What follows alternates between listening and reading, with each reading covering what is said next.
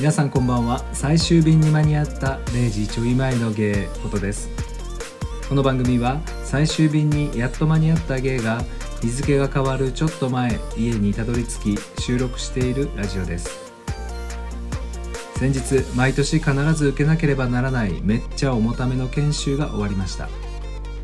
僕はここ数年10月にその研修を受けており研修が終わると晩秋から年末年始に突入し楽しい時期が始まるので研修が終わり建物を出る時には本当に清々しい気分になります。そんな時期に突入した僕の年末年始の過ごし方についての話です。自分の背丈ポリシーに合わないかもしれないドレスコードありのクリスマスパーティーに行くべきか行かざるべきかについて話してみます。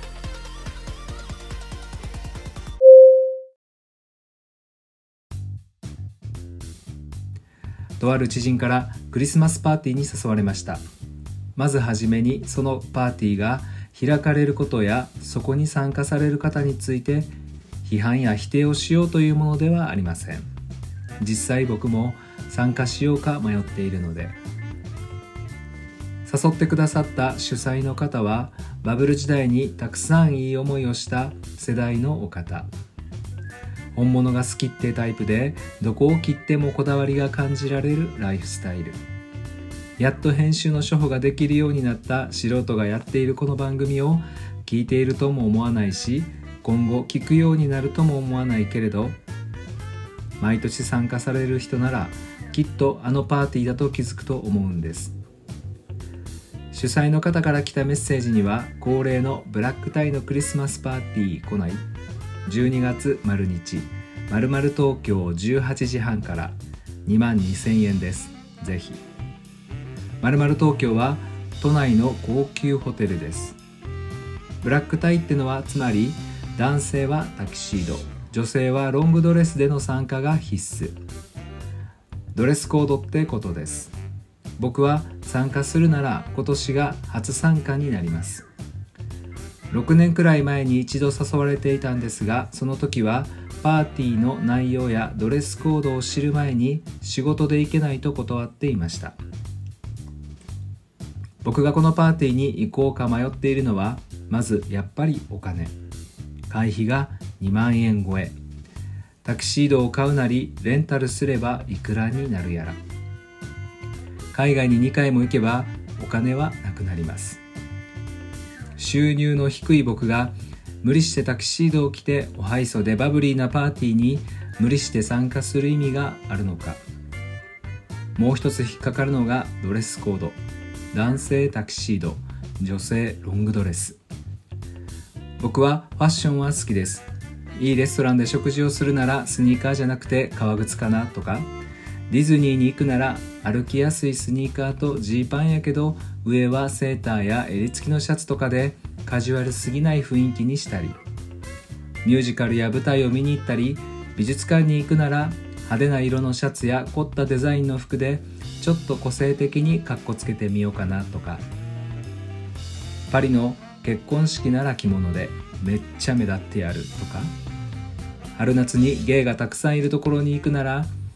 やっぱり短めの短パンよねとか。行く場所によって服を考えたりするのは好きです。でもタキシードって一度は着てみたい憧れのかっこいい装いであることは間違いないんですが着物よりもさらに着る機会が少ないと思われるタキシード。レンタルするなら5万円くらいするサイトもあります。で男性がタキシードオンリーってところもどうも気になる。欧米だとドレスコードしてってよくあることなのかもしれませんが海外でロングドレス指定のパーティーで日本人が着物で行くことはいいとされているって聞くけど夏に主催の方とちらっとこの話をした時に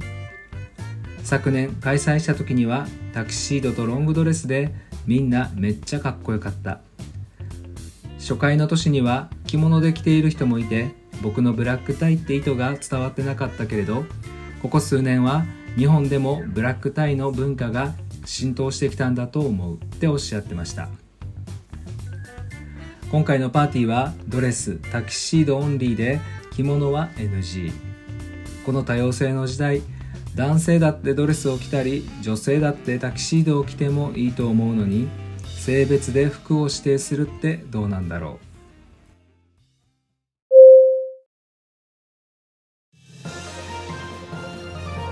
ここで最終便で届いたゼロゲーニュースの時間です。9月29日ハフポストよりそれぞれが一番イケてる姿で A 航空会社性別に応じた制服撤廃。イギリスの航空会社バージンアトランティック航空は9月28日スタッフの性別に応じたユニフォームの着用義務を撤廃すると発表した。性自認ポリシーを更新したことにより性別性自認性表現に関係なくスカートかパンツスタイルか赤かバーガンディどちらの色にするかなどスタッフが自分自身でユニフォームを選択できるようになった。今回の新しいポリシーは同社の従業員が自分自身をどのように認識表現するかを自分自身を最も表現できる制服を着ることで従業員の個性を擁護するためだと発表している。以上ゼロゲーニュースの時間でした。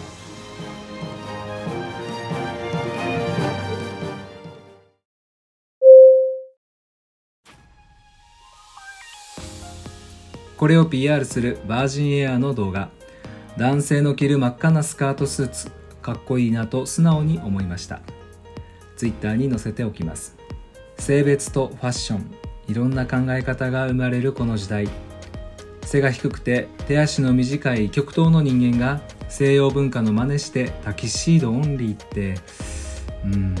と言いながらパーティーを経験もしないで自身のポリシーと合わないと決めつけるのも間違っている気がします。